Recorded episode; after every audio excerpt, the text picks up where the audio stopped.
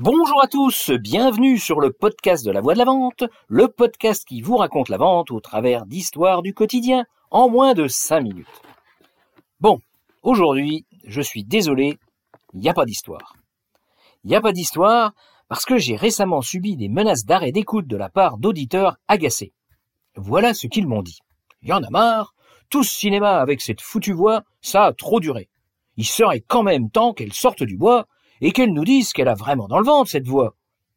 Ça fait déjà plusieurs épisodes qu'elle dit qu'elle parle de la vente, et puis en fait elle tourne autour du pot, elle raconte des histoires plus ou moins bizarres, et parfois même qui n'ont ni queue ni tête, mais au fond, la vente, c'est quoi? Elle l'a jamais vraiment dit en fait, hein? Est-ce que c'est vraiment sérieux tout ça? Bon, bien, puisque vous me le demandez, je vais m'exécuter et je vais vous le dire. Après tout, il faut quand même bien que j'écoute mes écouteurs. Une voix qu'on n'écoute pas n'a aucune raison d'être et finit par disparaître. Ce serait dommage pour moi. J'aime bien vous parler.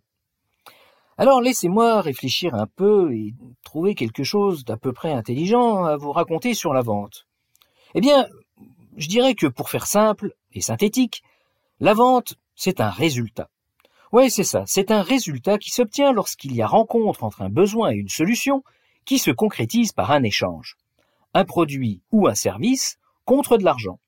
Bon, sans jeu de mots, je pense que mes premières histoires vous avez déjà un petit peu mis sur la voie. oui, je sais, elle n'est pas terrible celle-là.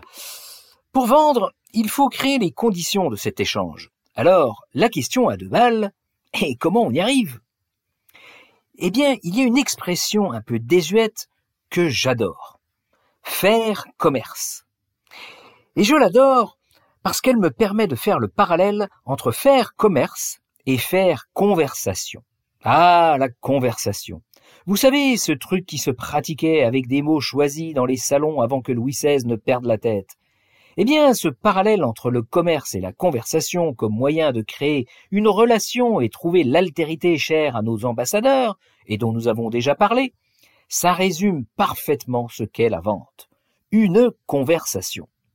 Et pour illustrer ce qu'est une conversation et comment mener une bonne conversation, outil indispensable pour créer les conditions d'une bonne vente, je vous ai dégoté deux superbes citations de Derrière les fagots qui devraient vous permettre de réfléchir un peu sur le sujet. La première, c'est une citation anglaise. En Angleterre, l'art de la conversation consiste à savoir se taire.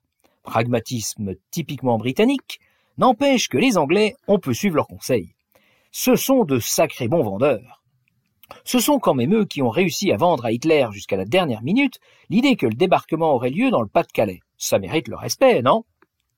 La deuxième citation, elle m'a été soufflée par un copain. Il est allé la chercher dans le fameux siècle où la conversation était reine. Cette phrase, elle nous vient de La Bruyère. Et voici ce que nous dit La Bruyère. L'esprit de la conversation consiste bien moins à en montrer beaucoup qu'à en trouver aux autres.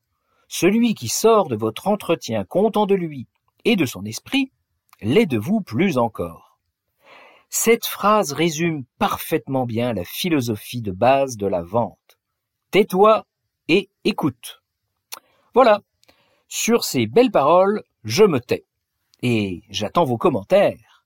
En attendant, je vous laisse et je vous dis à jeudi prochain J'espère que vous avez eu autant de plaisir à écouter cet épisode que j'en ai eu à vous le raconter. Si c'est le cas, pensez à vous abonner au podcast et à le partager. À bon entendeur, salut